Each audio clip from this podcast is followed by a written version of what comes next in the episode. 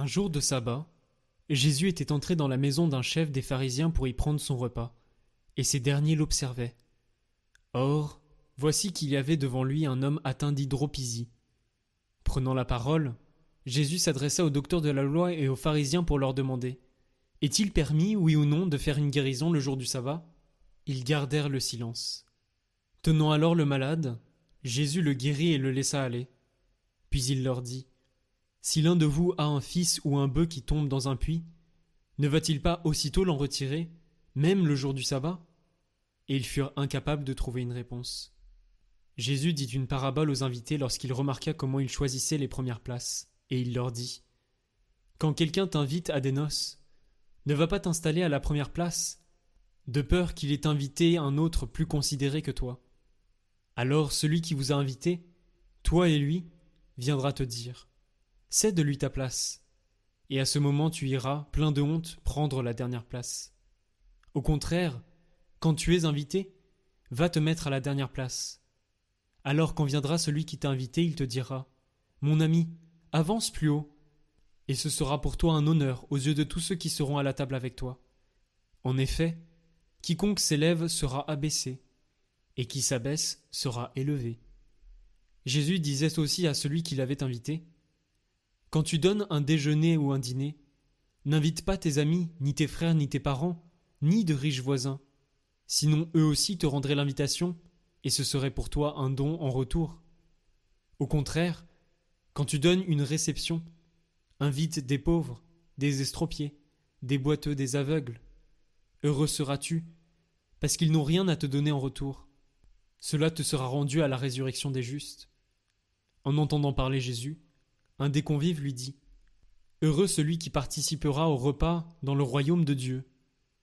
Jésus lui dit Un homme donnait un grand dîner, et il avait invité beaucoup de monde. À l'heure du dîner, il envoya son serviteur dire aux invités Venez, tout est prêt. Mais ils se mirent tous, unanimement, à s'excuser. Le premier lui dit J'ai acheté un champ, et je suis obligé d'aller le voir. Je t'en prie, excuse-moi. Un autre dit J'ai acheté cinq paires de bœufs, et je pars les essayer. Je t'en prie, excuse-moi. Un troisième dit Je viens de me marier, et c'est pour cela que je ne peux pas venir. De retour, le serviteur rapporta ces paroles à son maître. Alors, pris de colère, le maître de maison dit à son serviteur Dépêche-toi d'aller sur les places et dans les rues de la ville. Les pauvres, les estropiés, les aveugles et les boiteux, amène-les ici. Le serviteur revint lui dire Maître, ce que tu as ordonné est exécuté, et il reste encore de la place. Le maître dit alors au serviteur Va sur les routes et dans les sentiers, et fais entrer les gens de force, afin que ma maison soit remplie. Car je vous le dis, aucun de ces hommes qui avaient été invités ne goûtera de mon dîner. De grandes foules faisaient route avec Jésus. Il se retourna et leur dit si quelqu'un vient à moi sans me préférer à son père, sa mère, sa femme, ses enfants, ses frères et ses sœurs, et même à sa propre vie, il ne peut pas être mon disciple. Celui qui ne porte pas sa croix pour marcher à ma suite ne peut pas être mon disciple. Quel est celui d'entre vous qui, voulant bâtir une tour, ne commence par s'asseoir pour calculer la dépense et voir s'il a de quoi aller jusqu'au bout?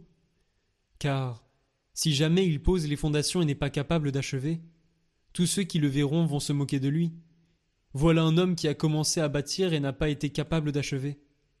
Et quel est le roi qui, partant en guerre contre un autre roi, ne commence par s'asseoir pour voir s'il peut, avec dix mille hommes, affronter l'autre qui marche contre lui avec vingt mille? S'il ne le peut pas, il envoie, pendant que l'autre est encore loin, une délégation pour demander les conditions de paix. Ainsi donc, celui d'entre vous qui ne renonce pas à tout ce qui lui appartient ne peut pas être mon disciple. C'est une bonne chose que le sel, mais si le sel lui-même se dénature, avec quoi lui rendra-t-on sa saveur? Il ne peut servir ni pour la terre ni pour le fumier. On le jette dehors. Celui qui a des oreilles pour entendre, qu'il entende.